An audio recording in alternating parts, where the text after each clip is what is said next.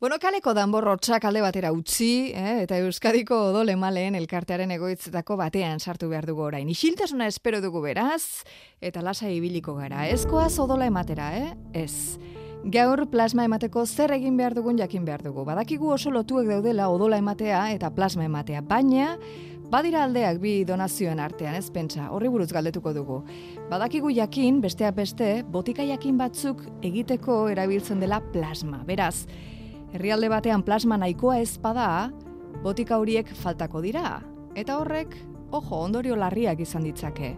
Hala ere aurreratu behar dizuegu Euskal Herrian ez dagoela horrelako arriskurik, baina egia da plasmarena interes oro orokorreko gai bihurtu dela. Europan eta zenbaitetan gai estrategiko ere bai, laborategien interesak tarteko. Ikusten duzuenez, plasma emateak baditu hainbat gako eta horiek argitzen saiatuko gara orain. Gaur egun, plasma eman liteke Iruñean, Tuteran, Galdakaon, Durangon, Gasteizen, Bilbon, Azkoitian, Arrasaten eta Donostian. Eta azken horretan da, Arantxa hartzanankidea, Arantxa, egunon, emango dugu, Egunon. emango duzu, e, amaraunekon izenean, zuk plasma edo nola izan den da gaurkoa? Zuk uste? Ez dakit. Zuk uste posi dela? Ez da hain erresa izanen. Ez dakit, ez dakit. E, galdetu ingo dugu, ze iruditzen zaizu. Venga, Eta hortarako barrura sartuko gara, ze Vale. iruditzen. sartuko gara orduan. Ja, atea ire, irekitzen zaigun. Bat, ate bat. Ez dakit maskara harik jantzi beharko nuken ala ez? Igual bai, Ai, ez dakit. Galdetu beharko dut. Gipuzkoako odol emaleak jartzen du hemen, Mhm. ordutegia, transfusio eta giza egun Euskal Zentroa, Mm. Gipuzkoa. Bueno, banoa barrura, Hala ba. Eta hemen lehendabiziko gauza, alfombra handi bat, lurrean, mila esker esanez, eta odol txantxa bat ikusten dut. Hemen, harrera hemen dago, baina ez dago inor. Baina badago timbre bat, Jo, timbre. jo. Ongi. Habe, kaixo, egunon.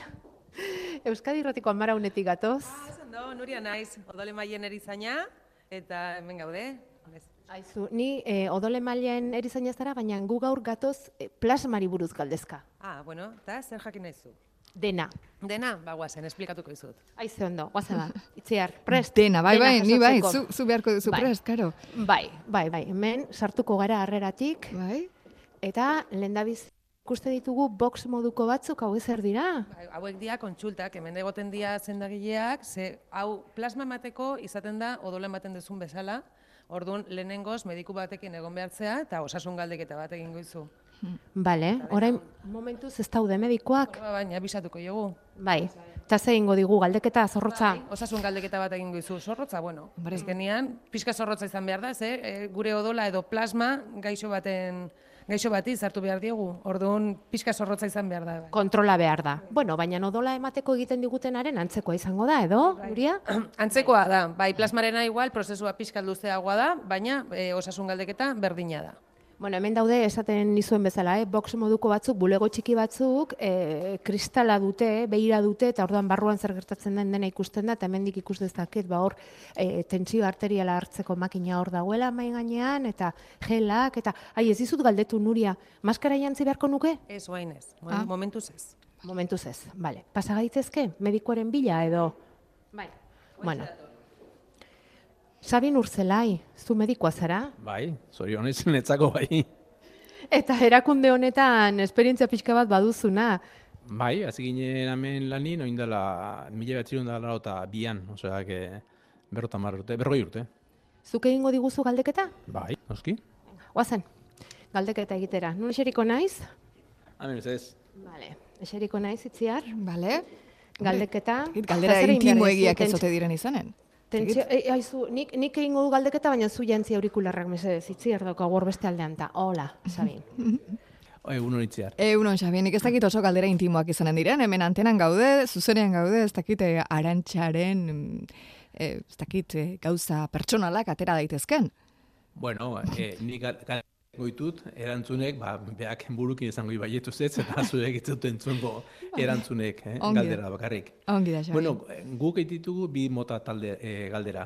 Alde batetik, eh, osasun aldetik, zuri kaltin likien odola emateak, ari bide izen baldin bazu infarto bat, baldin bazu otasun kroniko berezirik, epilepsia pasa baldin maezu, asmatiko kroniko importantea baldin mazea, dun behin hori ikusten degunin ez dauke zure erazorik, e, urrungo galdera dira ikusteko haber zure odolak beste bateik kalten liken. Gaixo kroniko batzu daude dira transmitibleak, ari bidez, sifilis, hepatitis, sida, eh, orduan egiten dira galdera horiek, e, gero egiten dira azkeneko lau hilabetin izin baldin dituzu gaixotasun hartzeko arriskoko praktikak, bai sexualak, bai viajeak. Hala ere, e, Sabin, odola eman edo plasma eman, zegure gaurko helburua plasma ematea da, kosta ala kosta, e, e, galderak igualak dira, hemen mediko azterketa igual-iguala da. Desberdintasua da, e, plasma maleike teorikoki Europan otala baldiz urtean. Eta odola, hiru emakume baldin mazea, eta lau gizonezko baldin mazea. Ordu, desberdina dira. Baina Euskadi nahi dugu lortzea e, zazpi mile, sortzi mile e, plasma emaile, eh, urrongo bi hiru lau urtean, eta urtean lau bost aldiz gehienaz eman, ez azpertzeko, eta ukitzeko odole maila asko, plasma maila asko gutxi ematen debenak, eta ez emaile gutxi askotan ematen debenak. Eta hori hori da gure erronka, hiru lau urtea, zazpimile plasma maile. Orduan, diferentzia nabarmena da, odola askoz gutxiagotan eman daiteke, plasma berriz askoz gehiagotan. Bueno, guazen, ja galdeketa egin dugu, eh? Bale. Ja, horrekin konformatu beharko duzu. Ez, ongi, ongi. Eta orain, aterako gara medikuaren kontsultatik, eta joango gara, e, nora? Estrazioko zalara. Itxoin, hemen badago gela interesgarri bat, Hau da, eh, odola eman da gero, o- atzenaldi txiki bet, bost hanbar binitu, eta bati bat gero likidoa jaso. Odola ematen dezunin, e, engaldetzen zu litro erdia, eta plasma bat ematen dezu li, txeireun zentimetro kubiko gutxi gora bera. Hau komenigarri da, likido hartzea. hemen daude madalenak, hemen dago kafea, Horregatik hemen dago tea, ah, interesgarri horregatik, sandwich Entzun. batzuk ere bai hor, eh, oskailuan. Hartza, entzun interesgarri bezain estaldura txarrekoa dela esan nuke gela hori, eh? Ah. Kontu zibili. Toki interesgarrira orain txiritzi gaba itziar. Ara. Hemen bat, bi, hiru, lau, bost, amar bat postu daude, odola emateko postuak, Mhm. alako butaka eroso batzuk, esan ez pasait ongin zuten, eh?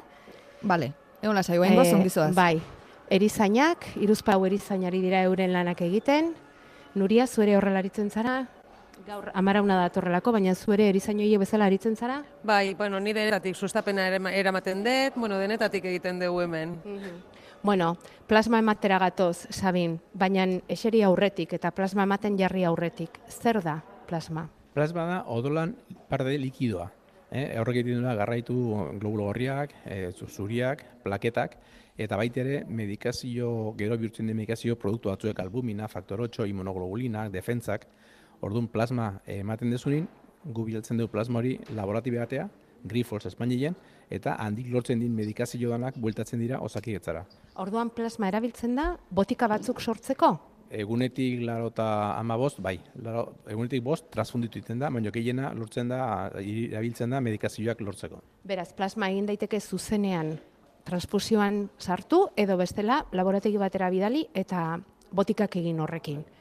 Erakus diezadakezu? Ba, pasada hemendik gaur norbait plasma ematera? Bai, dauz, da, dauz, oin dela ordu eta bukau da, baina hor dago hiru poltza, gaur hiru pertsona plasma mandebenak, eta da hori poltza handi bet, litro erdile pasatxo, 600 zentimetro kubiko, da, likido hori bet, eh? Eta dago kutxa berezi batean gordea? Bai, eh, honek, honek behar du egotie, ota bi gradota gutxi gora bera, eh, eh, gero egiten da kongelatu, iritzen ni zentro basko transfusion, oza, galdakan iristeanin, egiten da kongelatu berrogei grado azpitik. Baina ez da, etzaio komeni egotie temperatura ambiente, oki behar da, ot- ota bi grado konstante, eh, barrun dauden medikazio horiek ez galtzeko eta atatzeko produktibidea handiena. Orduan hau da, na, urrok, urre kolori dauke eta urrea da. Eh, nola? Urre koloreko likido bat da, egia da. Eta nola banatzen da, odoletik? Bueno, eh, bi, bi modutara, desberdintara, E, Hobeto ulertzeko da, odolaren esan duzu parte ura likidoa, bai, ezta? eta- Eta hori, bai. Eta hori bereizten da? Bueno, eh, guk eh, glo, glo, odola oso ematen dezunin, eh, gu daukeu galdakanon ze, zentro eta egiten da zentrifugatu, eta sakaban du globulo gorria poltsa batera, plaketa beste poltsa batera, eta plasma beste poltsa batera. Hiru hiru bereizketa egiten dira guk emandako odoletik. Bai, eta juten da hiru kaso desberdinari eta hiru bizia laguntza zaio salbatzen emaitza bat bakoitzekin. Eta gero beste modu batea da, makina baten bitartez, hemen dauden makinek, makinek honek egiten da, ata egunda berrota mar zentimetro kubiko, barrun zentrifugatzen du, geratzen da plasmakin, eta bueltatzen dizu berriz globulo gorriak plaketak. Eta hiru lau prozesotan, ota boz, ez, ota mar, ota maoz minutun gutxi gara bera, lortzen duzu hori ikusi duen poltsai xereun zentimetro kubikokoa. Plasma hau zeinek hartzen du? Zein da hartzailea? Bueno, daude, koagulazioko arazo batzutan berda plasma, gero globulo horri asko jartzen baldin maizu, noizin minire komenizaio plasma poltza bat jasotzea, eta gero pertsona bat asko erretzen ma- erretzen baldin da, ba, zu, zuteldi bate, no? Ba, behin plasma berri zeten da, albuminak aportatzeko. Baina normalin, atatzen dena medikazioak lortzeko, medikamentoak lortzeko. Eta medikamentu horiek eh, noski laboratorioetan edo eh, lortuko dira, egingo dira, sortuko dira, Bai, eh, Espainien Grifols da enpresa bat, ara bialtzen da Euskadiko 3000 litro bialtzen dire batea, eta handik e, guzaten diogu ze medikazio nahi dugun lortzea. Eta biaiek atatzen da medikazioek, eta medikazioek bueltatzen dira osakidetzara, eta Euskadiko gaixoan artien banatzen dira, jartzen zaio bertu nahi. eta ze eratako botikak eh, behar izaten dute osagai hau plasma. Bada, albumina, bat, lehen hori hiltzen asko faktor 8 hemofilikuntzako, oin hori artifizialki lortzen da, baino e, ber, berret- berdan gehiena gehiena die immunoglobul, immunoglobulinak, defentzak. Eh? Orduan, bat, batzu daude, daukebela gaixotasun bat ez debela lortzen defentzak eta tenpra guztien daude infezioakin eta... Ezin, Zer dira, tratamentu eh, biologikoa deitzen zaien horietarako? Bai, izen leike, eh? orduan bat di antikorputzak bat zaio eta persona horrek jaso berdu hilin behin bere bizi guztian medikazio horiek. Xabien, entenditu dizut artifizial... Ai, barkatu. dira, eta gertatu leike, e, nola gerutak gehiago berdira mundu guztian medikazio horiek, ba esatea, kanpon lortzen dira medikazioak guri ez digule ematen, maskarillakin, bakunakin gertadan bezala. Orduan, COVID-etik aurrea ikusi, ikusi dugu berdala, ba, emaileak euskaldunek lortzeko medikazioak euskaldunek berdegun medikazio danak. Esan itziar. Ulertu diotela, entenditu diotela, artifizialki lortzerik badela plasma, eta hori importantea da. Ez, ez, ez, ez, ez, Ah. ez, ez, ez, ez. Leno, eh, atatzen zen faktor 8 hemofilikuntzako. Faktor 8 hori, oin artifizialki lortu da. Baina, Ah. osagai bat. Baina, Ah, daude ah, beste osagai batzu, bati bat immunoglobulinak hori ezin da, eta ez dakit noiz baitin lortuko dan hori artifizialki Mm. lortzea. Immunoglobulinak berdira, geruta gehiago, eh, mundu guztien, eta Euskadin ere bai noski, orduan, hoientzako berdegu Euskadin gutxinez, ir, o, eh, amendik bi hiru urtea, ala urtea, otamar mile plasma, eh, emaitz, gaix- gure gaixotat danak ukitzeko be- berde ben immunoglobulinak. Eta zer moduz, zer moduz gabiltza horretan, ze esaten dute Euskal Herrian emale oso garela, borondatez odola emateko eta beti preste egoten garela eta ez dagoela gutxitan, bueno, beharra egoten da, hori esan behar da, odolaren beharra egoten da, baina bueno, ematen ere eskuzabala garela eta plasmaren kasuan Ba, berdin, e, ari egiten e, kanpaina nolabait, eta arazoak gehiena bai guk, eta bai estadu mailan eta Europa mailan da, infraestruktura berdirela. E, gaur, izate baldin medeuk berditugule, horron beste emaile plasmakoak, biler agertuko dira, baina gu daukeu dauzkeu, dauzkeun makinek, eta daukeu dauzkeun tokiak. Orduan, berdira hiru urte hauetan kanpainak egin, emaileak lortzen jun, eta bati bat lortu neikun makina, neikun lokal, e, erantzun emateko eskuzabaltasunean kintortzien emaile danari, eta torriko dira. emaileak badaude e, azpiegitura dira, beraz, falta direnak. Emaile horietako bat hementxe, egunon, Kaixo egunon. zer modu, ja bukatuta zaude? bai, ja bukatuet, bai. Ikuste zaitut hor tiritasa jarrita eta tiritasari eusteko tramankulua jarrita, zer modu joan da? Oso ondo, oso erraxa momentu batean ematen da, así que ondo. Bueno, eta hemen Sabinekin egin dugun ikastar honetan ikusi dugu eman daitekeela odola, eman daitezkela plaketak, eman daitekeela plasma, zuk zer eman duzu azkenean. Niko odola eman dut gaur zen beharra zegoen, baina normalean plaketak emate ditut. Eta hori nola joaten da? Ba, pues, makina batean jartzen zaituzte, ordu bat irauten du gutxi gora bera, eta plaketak ateatzen izkizute, eta gero berriro odola sartze dizute. Ordu, bueno, pixkat desagradablea izan daiteke jende batzuntako, baina nik ondora mate, eta ordu normalean hiru hilabetean behin, ba, plaketak emate ditut. Eta edo zeini eman diezazkiok ezu, plaketak? Ba, oin ideiaik ez oia... Sabini galdetu behar diogu ez, izena nola duzu? Inez. Aizu, Sabin, Inesen plaketak edo norentzako dira baliagarri? Bai, eh? Gu- bueno, eh, bai, eh, ber, ber, berdunentzako. Eh, bat, ibat, kimioterapia, radioterapia, medulan arosa, eh, gaixotasunera ditunak, hoi berde plaketa zen. Jente horrek ez ditu bere korputzak ez ditu lortzen plaketak, eta plaketari gabe odolustezea oso errez. Orduan, plaketa horiek juten dira ba, gaixoientzako. Eta bukatzeko esaiguzu, em, e, e, pla, gaur etorri gara ona plasma ematera eta eta gainera emango dugu, eh? Bueno, onartzen bagaitu zue behintzat. Baina, e, herrialde guztietan horrela da? borondatez e, odola ematen duenari esker izaten da plasma herrialde guztietan? E, en, munduan, egunetik larauta bost herritan, lortzen dira e, gaixoak e, berde benin bere lagun batek, bere familiar batek, mm -hmm. toki batzuetan inkluso pagaite zaio jenteari odola emateatik. Eh? Zorionez, e, Espainilean aspaldi debekatu zan hori, Euskadin Gipuzkoan mile behatzirun da iruta lauen sortu zan elkarteak, lortuzun Euskadin e, Gipuzkoan e, ez zeoti, danak doain itzetie, eta e, odola jasotzea eskubide bada. Mm -hmm. eh? Orduan, zorionez, odole maila asko ditugu, eta jentea berdunin juten da ospitalea, eta jartze zaio, berdana, eta doain, eta dana voluntario jenteakin. Baina munduan zier ez da ohitza hori.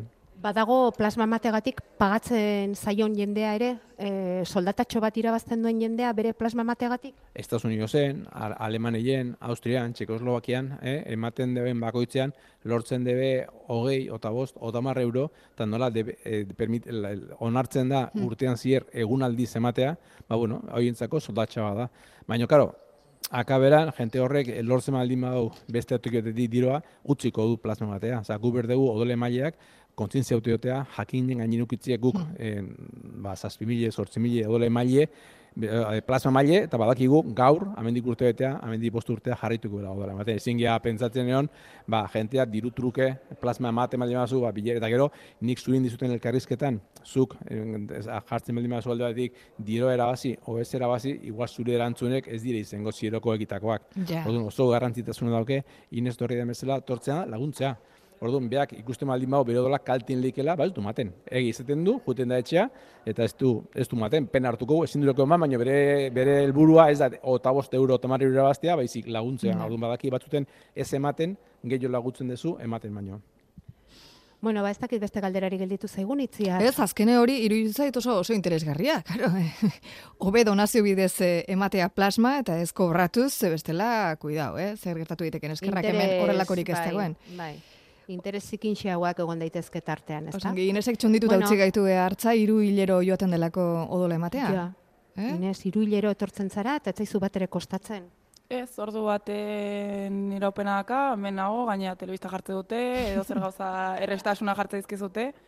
Gero... Butakak oso erosoa dira? Bai, egia esan bai. Gero bokailua omate zute eta, eta etxea, eta ordu bateko gauza, iru hilabetean behin, ez da ezer zu hemen inguruan biziko zara? Errenteikoan ez. Ah, no? Inguruan, baina etorri egin behar da, onaino, eta, eta ez, garraio ere bada esan nahi nuen horrelako tokiak gehiago ere badauzkagula, itzi arraziran zuke hmm. dituzu, plaspan bateko bai. zenbaleku dauden Euskal Herrian, ego Euskal Herrian, eta bueno, gero baba dira, ez da, e, odole malen elkartetik herri zerri biltzen diren, beste esango dugu ambulategi biltari hoiek ere, ez da, sabin? Eskerrik asko guretzat hartu duzun tarteagatik. Zuei, bizadez.